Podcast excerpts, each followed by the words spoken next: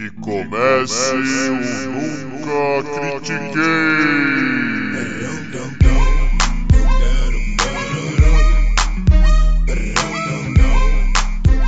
Boa noite, bom dia, boa tarde. Bem-vindo a mais um episódio do podcast esportivo embasado, não jornalístico e zoeiro. Eu nunca critiquei. Eu sou Maurício, the host with the most, o seu Egan Bernal desse episódio.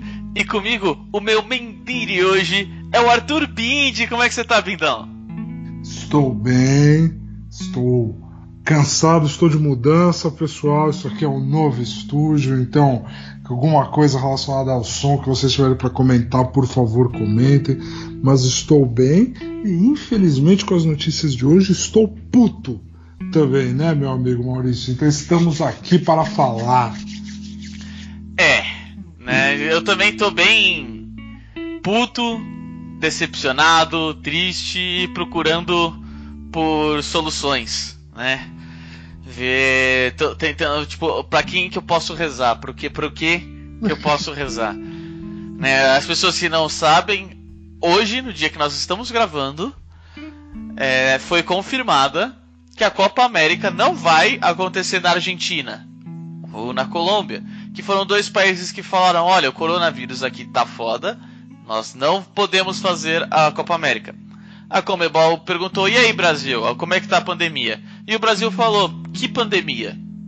Então, a Copa América foi confirmada, né, com é, sendo realizada aqui no Brasil, da qual, se você pegar agora, mais mais para tarde, mais para noite, as notícias, o governo está tentando tirar o peito e falar que não confirmou. Sim. Mas a gente sabe que a Comebol já mandou num tweet que foi confirmado pelo governo. Então, a merda foi jogada tanta no ventilador que até o nosso governo negacionista tá tentando se tirar da reta. De tão ruim que é essa decisão. De tão bosta que é essa decisão. De tão lixo que é essa decisão. Mano, o Campeonato Brasileiro rolar já é muito discutível, principalmente do jeito que ele tá rolando no nosso país com o que ele tá enfrentando. Sabe? Com o jeito que o governo tá, tá é, levando essa pandemia. Sabe? Então, é, aí você vem e tipo, não, eu quero trazer vários outros países e trazer tudo pra cá e na final colocar público. Vai ter público na final. Óbvio que vai. Isso é um absurdo. Isso é ridículo. Sabe, depois que Colômbia e Argentina falaram não, sabe, é, é o mínimo do Brasil falar não. Aqui não. Foda-se. Não vai rolar. Sabe, então é, é um absurdo, é ridículo. Pensar que assim, tá, o Brasileirão tá super atrasado, o calendário tá aquela bosta, é, que já é ruim o calendário. E aí, não, vai ter Copa América no Brasil, ainda por cima, nesses estádios, sabe, que estão todos na, na Série A, vai rolar e é isso aí, velho. Sabe por quê? Porque é política, é, olha, futebol tem, vai tirar a atenção da pandemia, vai tirar a atenção de aumento salarial de político, de ministro daqui, ministro pra lá, sabe, de queimada na, na, na Amazônia. Tipo, o futebol vai tirar a atenção de tudo. E eu, eu preciso disso. Eu estou no meu pior momento de aprovação. Sabe? O, o, o cara que todo mundo odiava parece que vai ganhar a próxima eleição. Os caras escolheram eu para que ele não voltasse. Parece que ele vai voltar mais forte do que nunca. Eu preciso disso. Eu preciso tirar o foco. Eu preciso de futebol. Eu preciso do circo. Eu tô sem circo no momento. Então foi, tipo, foi. Mano, essa decisão. Eu não sei. Eu, eu não consigo entender direito, sabe? Por mais que eu fale essas razões aqui. Não, não bate no meu cérebro que isso possa parecer passar pra alguém e essa pessoa falar: sim, quero, sabe? Já temos vários memes do tipo: e-mail da Comebol, 10 minutos, tá aqui, ó. Não, pode rolar aqui no, no na Copa América, tranquilo. E-mail da Pfizer de vacina não, deixa aí por nove meses. A gente não vai responder. Não Cara. tem pressa. A Comebol tem. Vacina? Não. Ah, pra quê? Por que, que eu vou abrir mão? Sabe, tipo, na moral, é, é um completo, completo absurdo. Eu não tenho palavras para isso. É, Tem um programa até do, do André Rizek que, mano, ele, ele chamou um, um jornalista, esqueci o nome dele, deixa, deixa eu até procurar aqui. É o Luiz Roberto. Luiz, é, obrigado. O Luiz Roberto, que, mano, ele mostra exatamente, sabe, a emoção e tudo. E o foda é que, por exemplo, logo depois você vê o Roger, e o Roger não, por causa do Brasileirão e o Flamengo ganhou do Palmeiras e você, caralho, Roger, não é possível. Não é possível. Você é a prova da merda, tá ligado? Do tipo, eu sou o Roger, eu não preciso me misturar com o resto do Brasil. Eu não estou sentindo a mesma merda que os outros. Eu posso simplesmente vir aqui em rede nacional e fingir que nada aconteceu. Depois de um cara jornalista ficar vermelho igual presuntinho sabe? Falando disso. Mano, eu, eu fiquei muito feliz que o Júnior, logo depois, voltou pro assunto Copa América. Porque, mano, foi foda. Foda. Não, essa daí eu não esperava. Cara, é assim. É... Tá muito difícil. A gente aqui no podcast, quem acompanha a gente sabe o quanto a gente já criticou a Comebol, o quanto a gente é crítico da Comebol aqui, o quanto a gente é crítico da CBF. E assim, galera, pra vocês terem uma noção, é, a gente critica o calendário porque é maçante para todos os clubes e é uma forçação de uma situação inadmissível. Quando os jogos voltaram, a gente criticou. Quando os times tentaram fingir que estava tudo bem, assinaram os calendários e depois ficaram reclamando, a gente criticou os clubes. A gente fez tudo isso. Esse da Copa América com a cereja no bolo é o perfil da Comebol BR agradecer nominalmente o presidente Jair Bolsonaro pela agilidade em arrumar o país como sede. Nós estamos no meio de uma CPI da Covid, aonde justamente o foco principal das investigações é a negligência do governo. Negligência essa manifestada na pior não ação que já aconteceu nesse país, que é uma não ação genocida, que foi de não responder à Pfizer com a proposta que a Pfizer havia feito de vacinar o país inteiro. É assim. É... As pessoas estão morrendo, as pessoas não têm condição, e ele faz um movimento constante, constante, constante em procurar tomar ações que assassinem a população. Não tem outro termo. Não é que ele é burro. Gente, se ele fosse burro, a gente estava bem. Isso é crueldade. Isso é maldade. Isso tudo é de caso pensado. Entendeu? É a pior versão do personagem do do contra da turma da Mônica. É outro patamar o que esse cara faz. E assim, é, eu não quero ouvir notícia sobre Flamengo pedir adiamento do Brasileirão durante a Copa América, porque a Copa América vai durar 30 fucking dias. É, eu não quero ouvir notícia de calendário apertado, de times desfalcados, eu não quero ouvir notícia de nada disso. O que o nosso presidente fez aceitando a Copa América no Brasil foi dar um tapa na cara de todo brasileiro que perdeu alguém para Covid. Foi dar um tapa na cara de todo brasileiro que perdeu alguém para a Covid. Não existe esporte a ser comentado aqui. Não existe comentar se Messi vai jogar Copa América. Não existe comentar se Neymar vai jogar Copa América. Tudo isso é irrelevante no extremo. E a gente sabe que nós temos atletas na seleção brasileira que são extremamente passivos e sedentários e sedentários politicamente e socialmente, e eles não vão tomar uma atitude, não vão fazer greve, não vão se recusar a jogar. A gente tem um, um técnico que, por melhor que ele seja no que ele faz no trabalho dele, é extremamente omisso em todas as questões que ele pode ser. Não dá. Não dá mais. É, eu falei aqui pro Maurício antes da gente começar a gravar o podcast que eu não queria comentar o Campeonato Paulista que aconteceu o resultado do São Paulo ser campeão e sair da fila. Por que, que eu não queria comentar o Campeonato Paulista? Porque eu me recuso a assistir e comentar competições organizadas por uma federação e uma confederação como a CBF e como a Comebol eu não quero, eu não desejo mais consumir na minha vida. Eu sinto que eu estou sendo conivente e estou dando dinheiro para essas empresas. E assim, ó, Maurício, eu faço até uma crítica aqui, cara. Desculpa, mas assim, é, não dá. Eu fico pensando, o Luiz Roberto trabalhando para a emissora que dá e dando o coração dele ali e falando do absurdo que é mas ele narra o Brasileirão. Mas o Cartola FC tá lá capitalizando dinheiro com a versão premium dele, entendeu? No Campeonato Brasileiro, tipo. É... O, que, o, o que aconteceu hoje é um tapa na cara que todo mundo sentiu, até mesmo quem é hipócrita. Esse é o nível do tapa na cara que rolou hoje.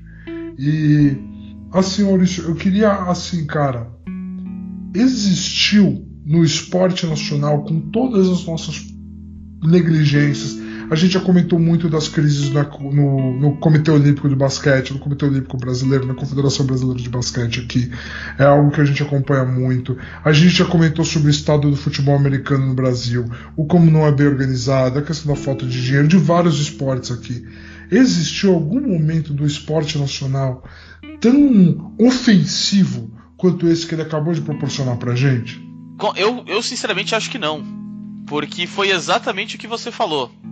Foi do tipo, olha, o basquete sofre com finança, a gente sabe, futebol americano não tem nenhum tipo de organização de verdade aqui. O pessoal aqui tira leite de pedra. Os, os caras que querem tiram leite de pedra e muitas vezes tem gente dentro dessas confederações que estão fazendo o possível para que não aconteça. Cara, a CBF, o que não falta é dinheiro.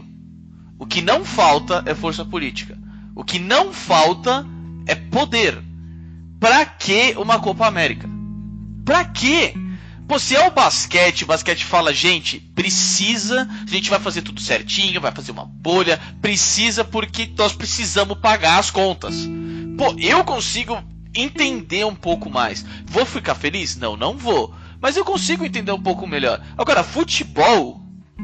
Não, velho, não. Não, não faz falta. Não é como se as pessoas não tivessem assistindo a porra do Campeonato Brasileiro. O Campeonato Brasileiro, que por sinal estava numa posição muito pior do que está agora. Agora a gente não vê tanto jogador com Covid, a gente não vê tantos problemas, sabe? Tipo, o pessoal meio que aprendeu, tá ligado? Tipo, parece. Não tem público, que é bom. Tipo, as pessoas também estão um pouco melhor com isso, parece. Sabe, tipo, ficou algo um pouco mais controlado. É, é o jeito certo? Não, não é. É o que eu gostaria? Também não, não é. Mas parece estar me melhor do que já esteve antes, entendeu? Teve uma evolução. Agora vem essa Copa América do caralho, vai atrapalhar o Campeonato Brasileiro do jeito que ele tá, vai atrapalhar qualquer coisa que aconteça no país, viagem, o que quer que seja. Sabe, tipo, não, não existe, não existe coisa pior do que aconteceu. Em matéria de esporte, nesse momento, o momento mais baixo que a gente teve, eu acho que é esse. Eu realmente acho que é esse. É muito difícil encontrar outro, cara. É, cara, é, eu também não consigo pensar num momento tão tapa na cara quanto esse foi. E assim, falando que vai ter sede em Pernambuco, vai ter final com Pernambuco já falou que não vai. Pernambuco falou que não vai. Posso ser muito sincero? Se eu sou qualquer clube, eu proíbo meu atleta de jogar. Eu proíbo meu atleta de jogar. Nenhum desses caras vai pra. vai pra Copa América, cara. Tipo. Porque, porque assim, eu tô pagando o salário dele para uma confederação omissa, num país omisso, eu colocar o meu atleta, o meu profissional ah, tá, risco. tudo bem, entendi. Eu não vou. Eu não vou te liberar, cara. Eu não vou. É, então, o vou bom. PSG.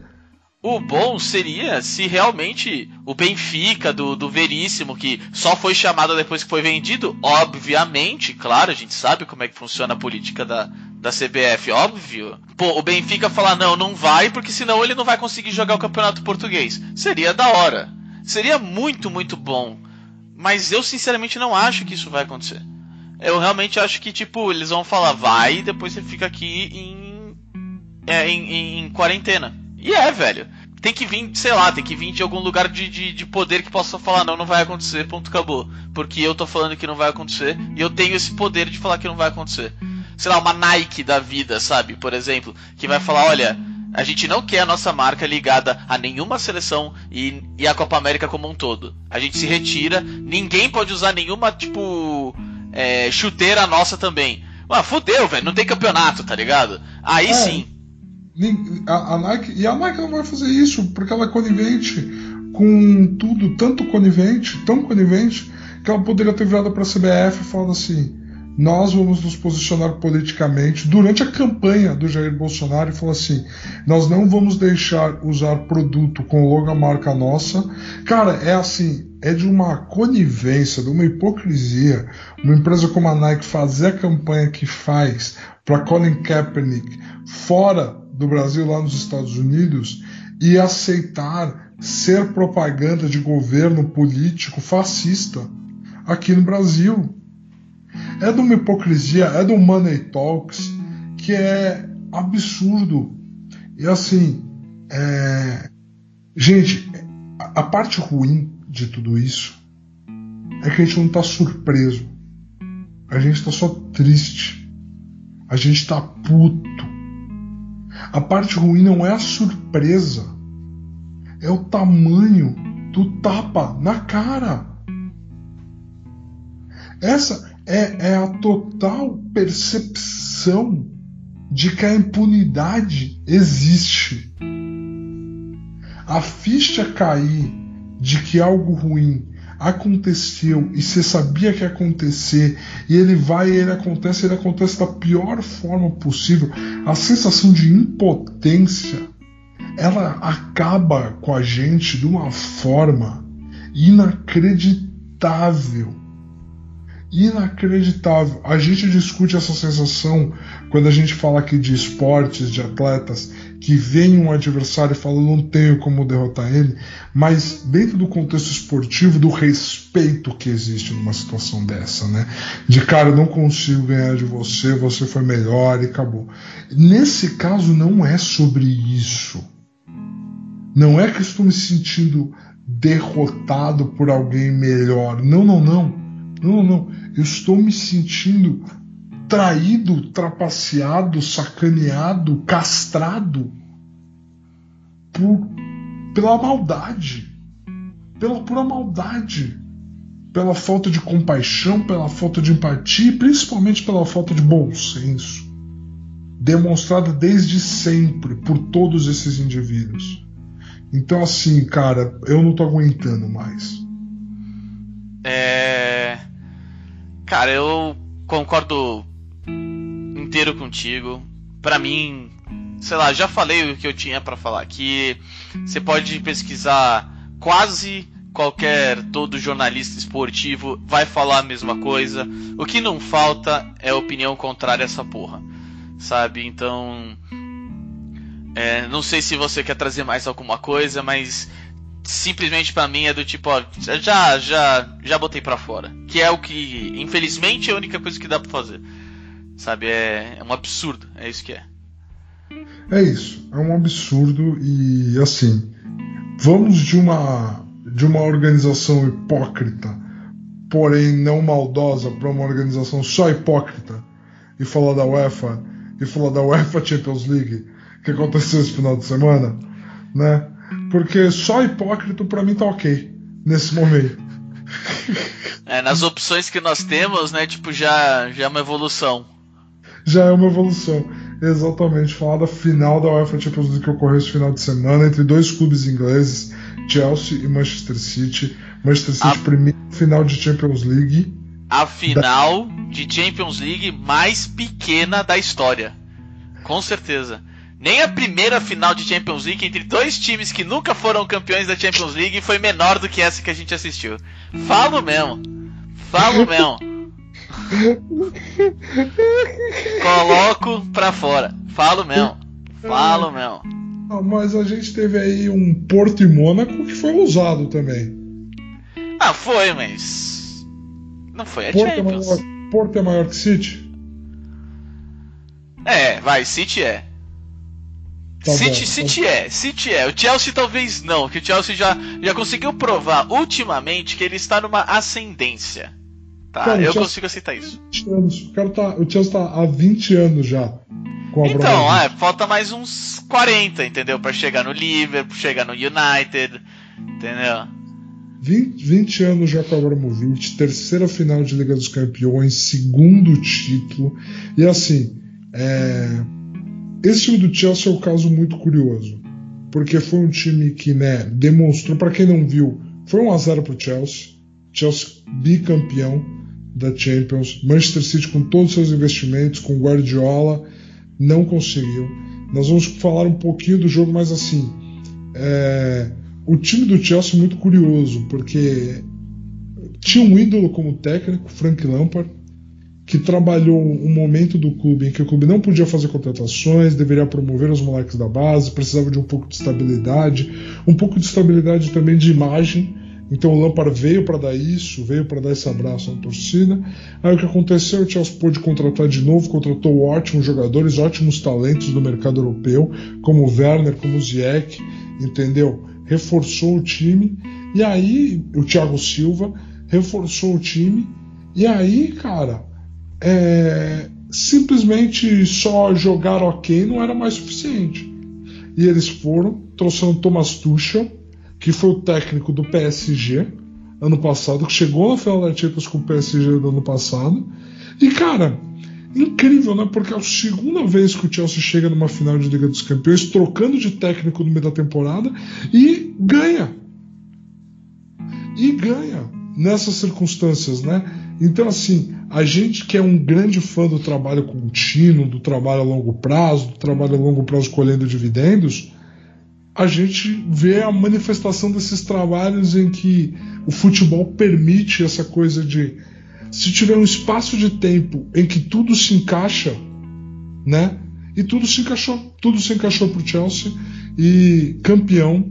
Guardiola montou o time muito mal e a gente viu a afirmação de uma figura muito carismática hoje do futebol mundial, se bobear mais carismática, chamada Engolo Kanté, né?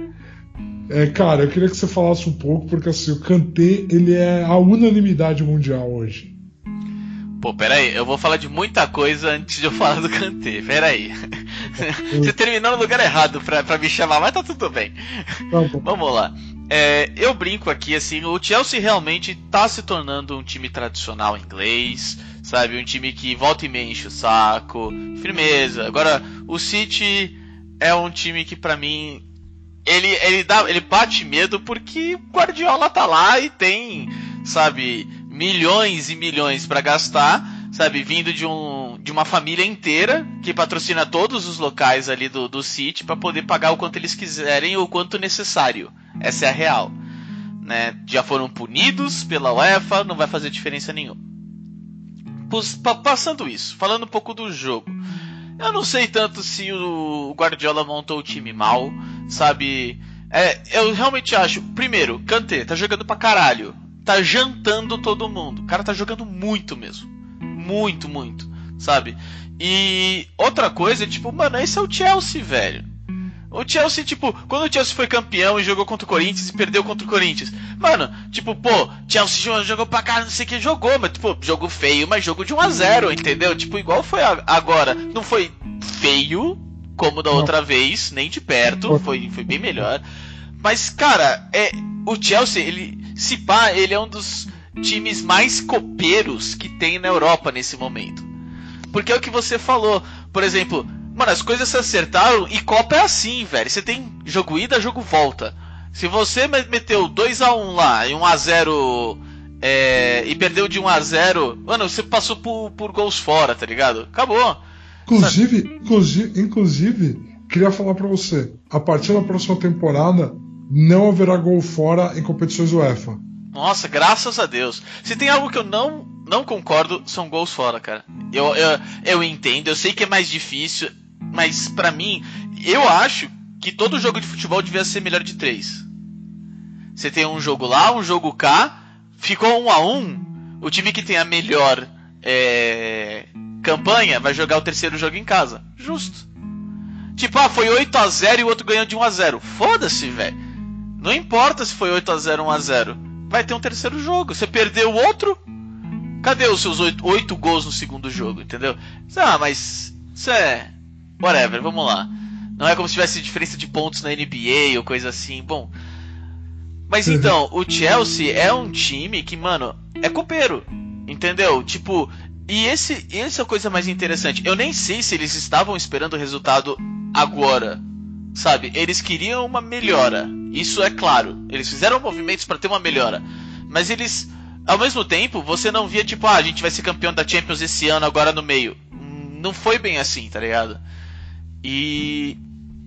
Então você começa a perceber que, tipo, mas como você falou, são são coisas que se encaixaram com o estilo do time, da organização, que, mano, sabe jogar em matéria de Copa. Sabe do tipo, olha, se a gente empatar, ganhar, empatar, ganhar, empatar, ganhar, numa Premier League a gente não ganha, a gente não é campeão.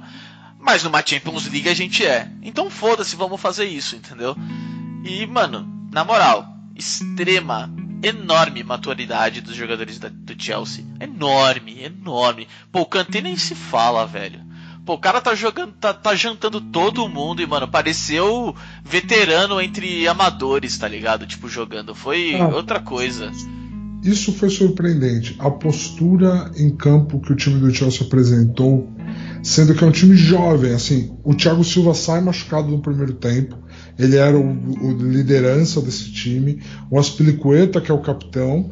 Mas assim, se você parar, é Mason Mount, jovem da base.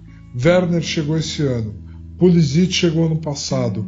Ziyech chegou esse ano. É, cara, você tem Christensen, que é um zagueiro mediano, Rudiger, que é um bom zagueiro, Chilwell e James nas laterais. Assim, não é um time que você olha e fala, não, são todos jogadores com grandes títulos por onde já passaram, por onde estabelecido. Gente, o goleiro do Chelsea é uma das histórias mais lindas dessa Champions League. Ele se tornou titular este ano, é o Mendy, é um africano e ele teve 10 jogos sem tomar gols na Liga dos Campeões. O recorde com essa final é dele. São 10 jogos sem tomar gol nessa Liga dos Campeões. Ele é o primeiro goleiro africano a ser titular de uma final de Liga dos Campeões. Goleiros africanos tradicionalmente são de ridicularizados no mercado, são dados como inconsistentes, são dados. E esse garoto, garoto, entra no gol desse time e dá toda a definição de estabilidade, sabe? Uma das histórias mais lindas desse ano. Então, assim, e o que fica para Guardiola agora, né? Qual o próximo passo desse time do City? Uma campanha magnífica na Premier League, mais uma, mais um título entendeu? Da Premier League, mas agora começa a parecer que é pouco, né? Foi que nem o Mourinho quando acabou o primeiro ciclo dele no Chelsea.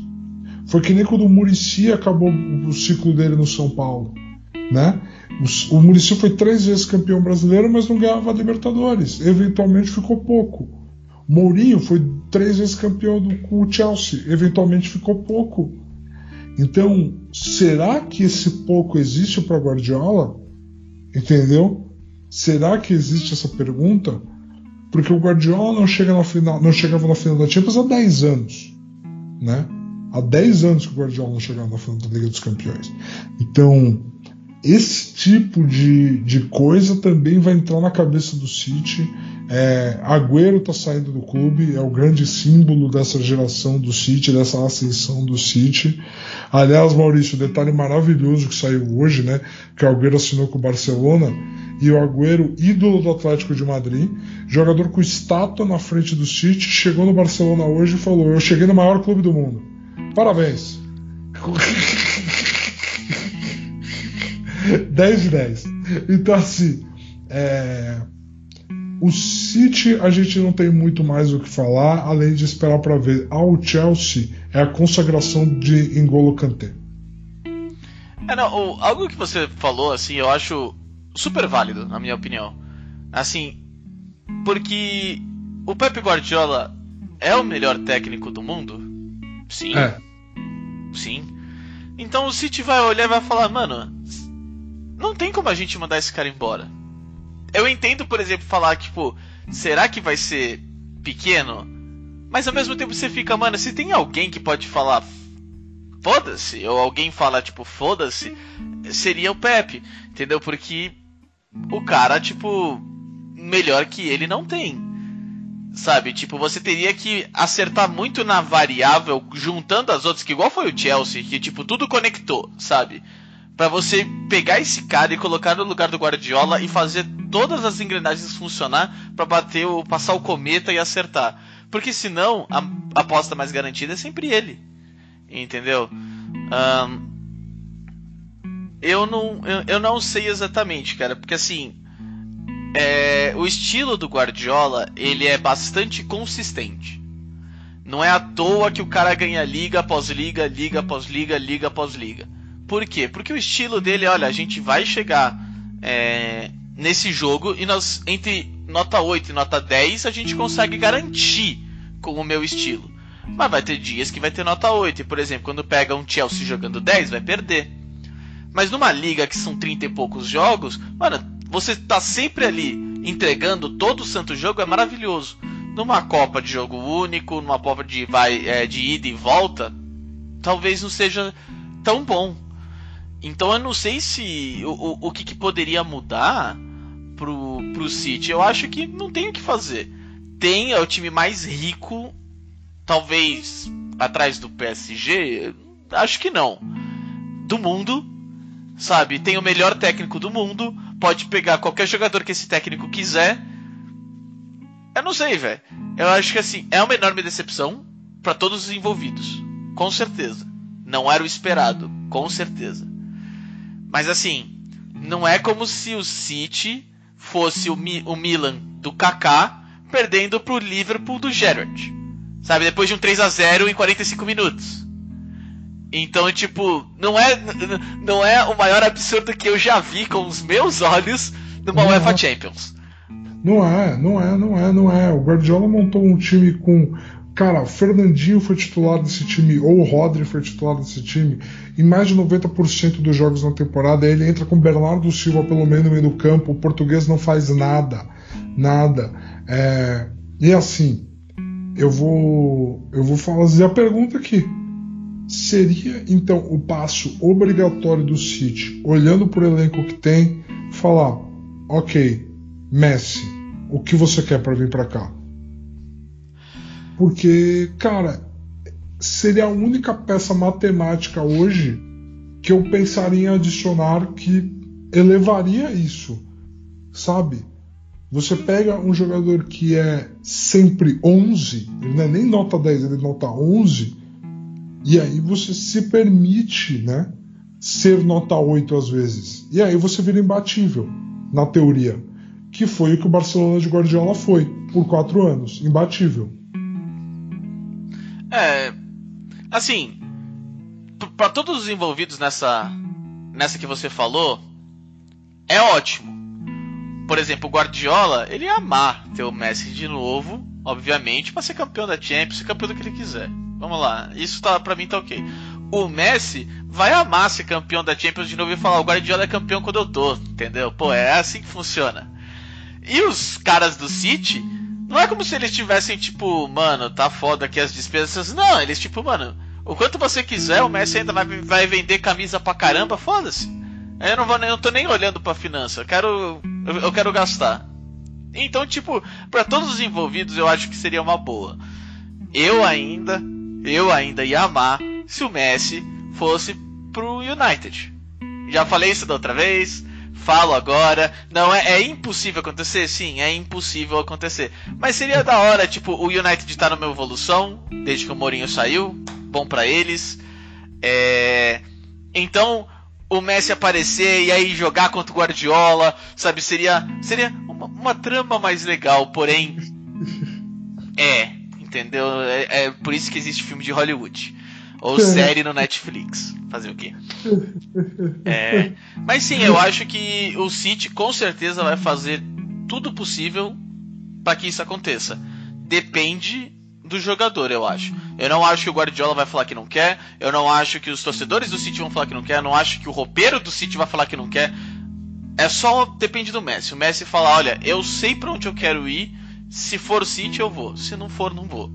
Sabe? Eu não sei. Eu não sei, eu, eu, algo que eu realmente acho. Eu tenho dúvida se ele vai pro PSG. Já aproveitando esse assunto. Certo. Porque o Neymar saiu do time do Messi e aí o Messi estaria indo pro time do Neymar. Complica, entendeu? Tipo, são, é, é, são egos, sabe? Que dá o flip absurdo na hora que talvez ele não queira, entendeu? Eles são brothers, eles são brothers. Mesmo sendo brother, cara. Mesmo sendo brother, é diferente. Ah, o. É. Ah, não, eu não, não sei explicar, tô tentando pegar aqui um. Sabe, um, um esquema, mas é foda. Tipo, sei lá, o. Não sei, não sei agora. Eu realmente não sei agora. É. É como se, por exemplo, o Tom Brady fosse pro Tampa Bay, não fosse campeão, e o Gronkowski foi pra, sei lá, pro Miami Dolphins e foi campeão. E aí o Tom Brady vai pro Miami Dolphins. E aí você tipo fica, ok, o, o Tom Brady tá indo pro time do Gronkowski ao invés do Gronkowski indo pro time do Tom Brady. É claro que a gente não viu isso porque, mano, é realidade, né? Vamos ver. Porra, caralho, mas então, é, é esse, é, é, essa dinâmica. E eu acho que, mano, vai pegar mal. É isso que vai. Vai pegar mal, sabe? Tipo, principalmente se começar a ter algum tipo de confusão de resultado, de coisa assim. E, mano, de resultado o PSG já tem vários problemas, tá ligado? Tipo, perdeu o campeonato francês, cara. Como que você me perde o campeonato francês? Sabe? Então, tipo, mano, eu acho que o pessoal lá tá muito perto de um blow up nesse experimento e montar o time ao redor do Mbappé e tipo falar, olha, vamos tentar pegar uma outra super estrela que não o Neymar, sabe? Não sei. É... É, eles renovaram com o Ney por 5 anos agora, uma multa que ninguém vai pagar, essa é a realidade. Então assim, Neymar e Mbappé é uma realidade pelos próximos. A menos que o Mbappé peça para sair é uma realidade dos próximos 3, 4 anos do PSG. Ok, quantos anos você. Vamos, vamos pensar assim: quantos anos de não Champions e quem sabe, até pelo que a gente viu, nem campeonato francês você acha que dura essa multa do Neymar no PSG? Ah, mais um. Então, é exato, velho. Tipo, eu entendo que assinou. Mas o ano que vem, mano, se não ganhar campeonato francês, não ganhar Copa Francesa, não ganhar Champions, acabou, velho. Não, ah, não importa a multa, eles falam a gente te troca relaxa, a gente troca, não tem importância. É complicado. Assim, voltando para para Champions, voltando pro City, é, eu acho que fica assim um sentimento muito de decepção pro lado do City. É, eu não acho que eles vão tipo, sabe, é, retirando tentar trazer o Messi ou algo assim. Eu não acho que eles vão fazer nada. Eu acho que eles vão tipo, mano, a gente foi pego de surpresa num erro que acontece uma vez a cada 10 anos. É, então, fazer o que, sabe? Acontece. É, não vamos, tipo, nosso trabalho tá ótimo, vamos continuar. E é isso que eu acho que vai acontecer. A não ser que o Guardiola fale, eu quero ir pro Ajax e renascer o Ajax das cinzas, eu não acho que vai acontecer. E adoraria que acontecesse, né? mas não vai acontecer. Cara, é assim, para finalizar, eu queria contar uma historinha bem bacana que é o autor do gol do Chelsea é um jovem, o Havertz, que é incrível. Ele é muito bom jogador, esse, esse jovem. E aí, por que, que eu foco tanto em jovem? Porque quatro anos atrás, isso é real, tá, Maurício? Ele já jogava no time principal do Bayern Leverkusen. E aí existe aquela lista que os times têm que divulgar de jogadores que não estão disponíveis para a partida. E ele perdeu um jogo de Champions League porque ele tinha uma prova importante na lembro, escola. Lembro, lembro. Então, assim, cara, quatro anos depois ele é o autor do gol que dá o título pro Chelsea. Sabe? A é... educação deu gol pro cara. É isso aí. Fique na escola, criançada. É isso aí. Eu não sei como fazer qualquer transição pro nosso próximo assunto depois dessa, Maurício. É todinho com você. então, não tem exatamente uma transição. Nós vamos falar agora é, depois de três longas semanas, um, um dos, o, o primeiro dos grandes tours de ciclismo finalmente termina, que foi o Giro de Itália. E com vitória ah, do. Pela pronúncia, Giro de Itália. Parabéns, de novo. Não, mas, mas você escuta, quando você escuta por um mínimo, sabe, tipo de três semanas, sabe, o pessoal, os vídeos, tudo o pessoal falando Giro de Itália, e o cara que é comentarista em inglês tem um sotaque italiano super forte, não tem como você chamar de outra coisa. Sabe? Não é Tour da França, não, é Tour de France, entendeu? Tipo, depois desse momento. Entendeu? É Vuelta de Espanha, entendeu? Que homem, que homem, aproveitem. Bom, e o vencedor da Maglia Rossa, que é a, a camisa rosa, foi o Egan Bernal, da Colômbia. E, cara, é, isso foi, foram várias coisas muito legais. É, primeiro porque é, a Itália tá um, tá um pouco melhor, tá, conseguiu controlar, assim, e tinha público, tinha um público assistindo, tinha o, todos os é, ciclistas estavam passando por todas as, as fases de, de contenção, de Covid, de pandemia. Então foi, foi um pouco perto do normal, assim, sabe? Ainda não muito, porém mais perto, encaminhando, parecendo que tem uma evolução. Foi ótimo assistir um negócio desse, sabe? E ainda mais porque eu falo abertamente, em matéria de ciclismo, eu torço para sul-americano qualquer um deles. Qualquer um deles. Sabe? Tipo, é, é, é algo muito diferente quando você vê um colombiano. Porque na Colômbia, mano, ciclismo é futebol sabe? É, é foda. A gente teve o César que falou aqui do, do Tour de France 2019. É, e, e, comentou e tipo falou quão diferente lá é, sabe? E, e ele ganhou, por exemplo, o Tour de France 2019 por uma sorte, né? E dessa vez não houve sorte. Ele estava no melhor time, ele estava com os melhores parceiros e ele foi campeão mesmo do Giro de Itália. E na minha opinião, ele vem como um dos favoritos para o Tour de France. Ele tem um mês para se recuperar, para voltar com força, para mais 21 dias, sabe, de 200 km por dia, com subida, com uma bike, entendeu? Uh, é foda. Não sei como é que como é que ele vai atuar, mas eu acho que ele vem muito muito forte. Ele tá no melhor time, ele tem os melhores domestics, tá? Que chama, que são as abelhas que trabalham para o líder do time. Então, vai ser bem bastante interessante. Eu acho que esse tour vai ser muito legal. É... Ah, uma outra coisa que eu gostaria de falar do Giro de Itália é sobre o Peter Sagan. Ele, oh. mano, Peter Sagan é como se é praticamente, praticamente o melhor ciclista atual do mundo é que ele não é tão. O, o, físico dele, o jeito dele, ele é forte, ele é pesado. Então, quando você pega 21 dias com várias subidas, várias montanhas, o cara não é o melhor para isso. Mas quando você pega todo mundo numa corrida de um dia, esse cara é um dos mais imbatíveis. Você vê ele puxando e fazendo tipo todo mundo indo pro final e ele passa voando como se todo mundo tivesse parado assim e vai e ganha no final. Esse cara é sensacional. Ele foi campeão é, do Giro de Itália da camisa por pontos. Ele foi quem fez o maior número de pontos, maior número de. É como se, é, é como se fosse uma classificação, só que descontando o tempo. Não importa o tempo. Aí você vai fazendo ponto e ele foi campeão. É o que ele mais gosta nesses grandes tours. É, eu tô muito, muito, muito sabe, ansioso para ver ele no Tour e ver ele brigando pela camisa de pontos do Tour. Quiçá a camisa de. a, a, Maglia, a Maglia Rossa, ó.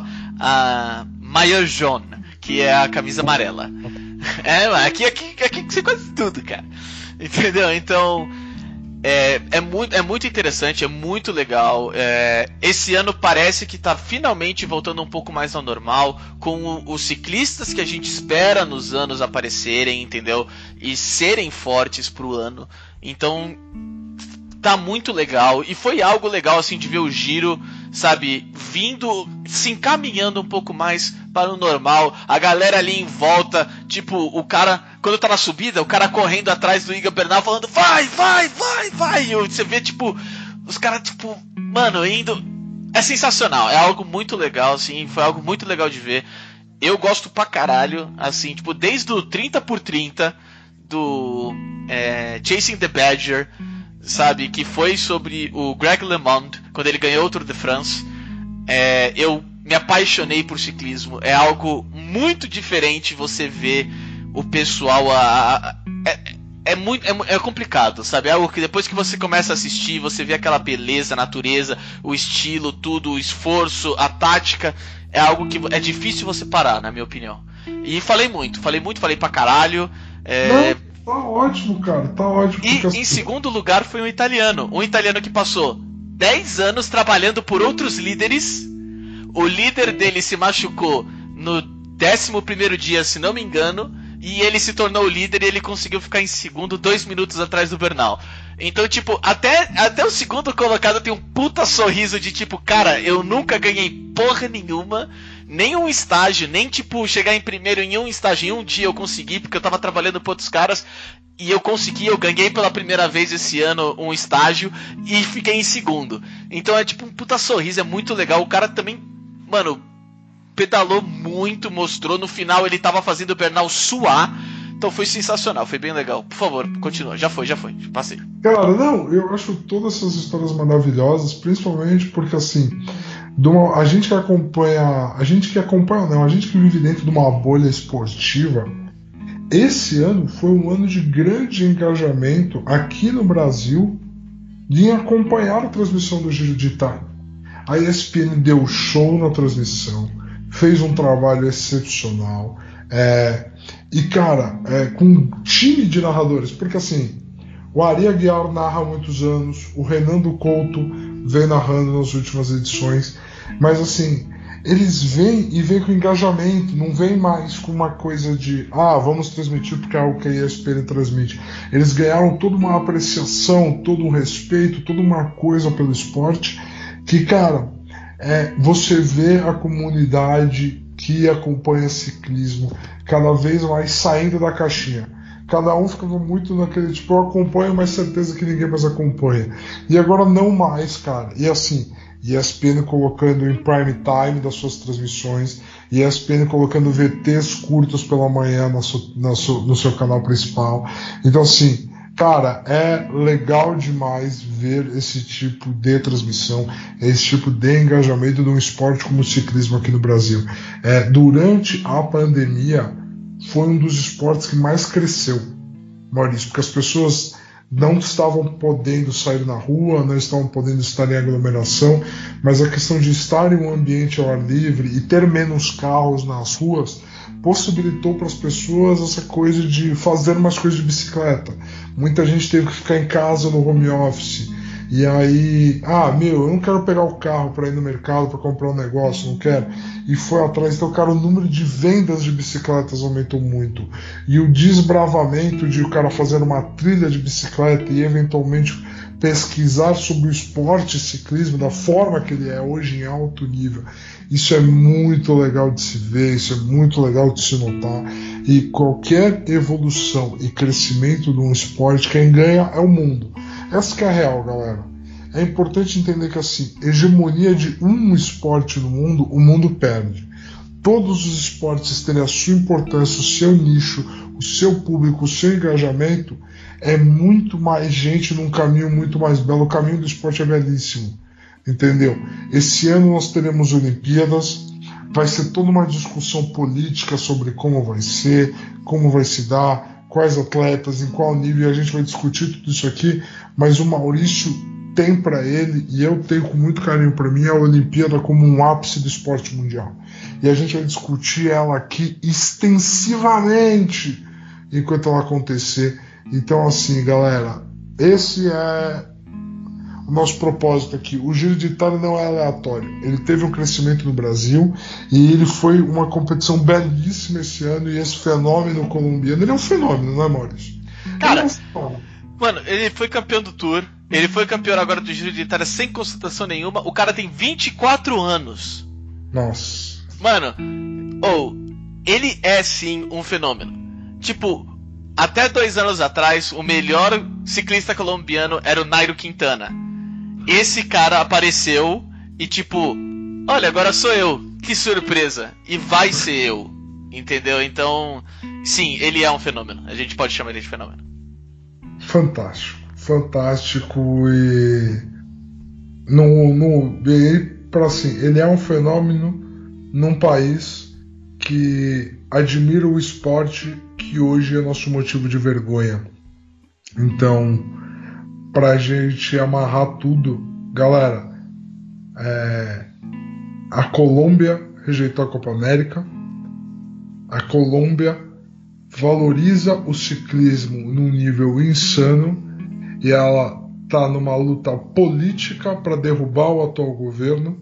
Ela rejeitou a Copa América por mais esse motivo, além do Covid, pelo momento político que o país está passando, e ela tem um ídolo jovem para inspirar e para é, iluminar e para tudo. E a minha esperança é de que o Brasil saia desta bolha chamada futebol eventualmente, tire a cabeça da própria bunda, entendeu? E a gente consiga apreciar outros momentos, outras questões e, deixe, o futebol. Não que a gente pare de amar futebol, a gente não é dessas, a gente ama futebol também. Mas é que o futebol deixa de ser circo. A gente é. quer que o futebol deixe de ser circo nesse país. É, eu, eu recomendo a todos a, a, procurarem um pouco mais, né? principalmente os grandes tours, que é a volta da Espanha, o Tour da França e o Giro da Itália, falando em português BR.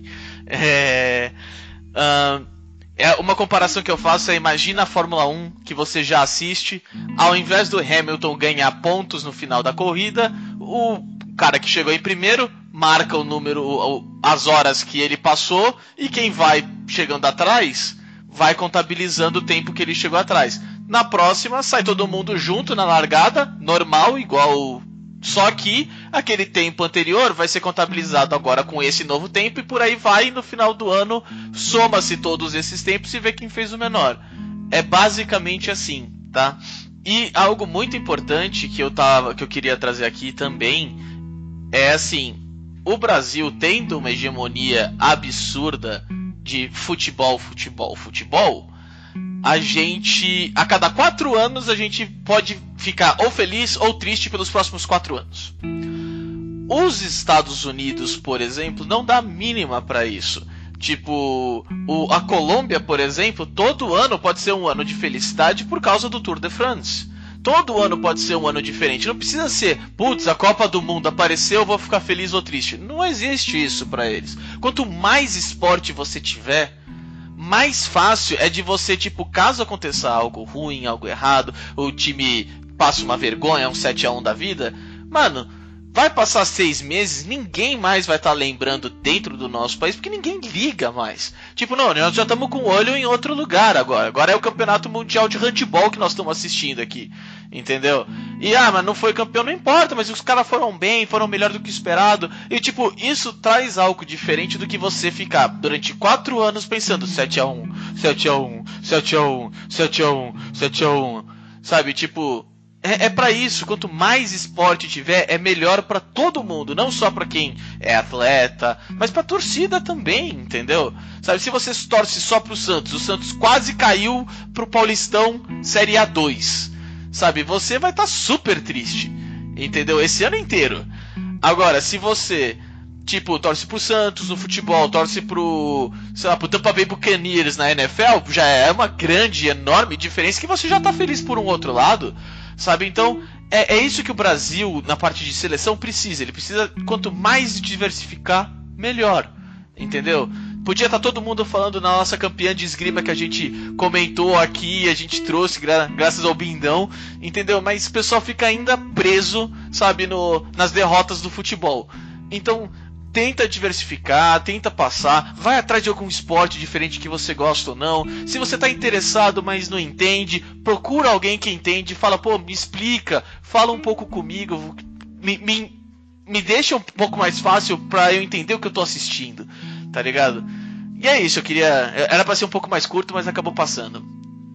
Não, foi ótimo, foi ótimo, Maurício. E assim, podemos encerrar aqui, podemos encerrar nesse recado bom de que assim Galera, futebol está uma vergonha, nosso país está uma vergonha, nossos líderes estão uma vergonha, mas o, o esporte, esporte, ele é uma válvula de esperança, de renovação constante. E é isso que a gente quer trazer aqui para vocês. Beleza? Por mim tá ótimo, cara. Quero agradecer mais um episódio que você traz, mais, mais um que você tá aqui com a gente Sempre. Dessa vez foi tranquilo, você não falou nenhuma asneira, entendeu? Você não. Sabe, você não apostou nos caras errados, e aí quem acaba sendo errado sou eu, mas fazer o quê, né? Então, é para isso que estamos aqui. Cara, muito obrigado, valeu mesmo. Um enorme prazer sempre estar aqui com você. Também, Maurício, também. Muito obrigado, obrigado pela paciência, porque como eu disse, galera, estúdio novo, tô de mudança e tô ajeitando algumas coisinhas aqui, deixando tudo em ordem. É isso aí, então. Galera, muito obrigado. Fiquem em casa e lavem as mãos.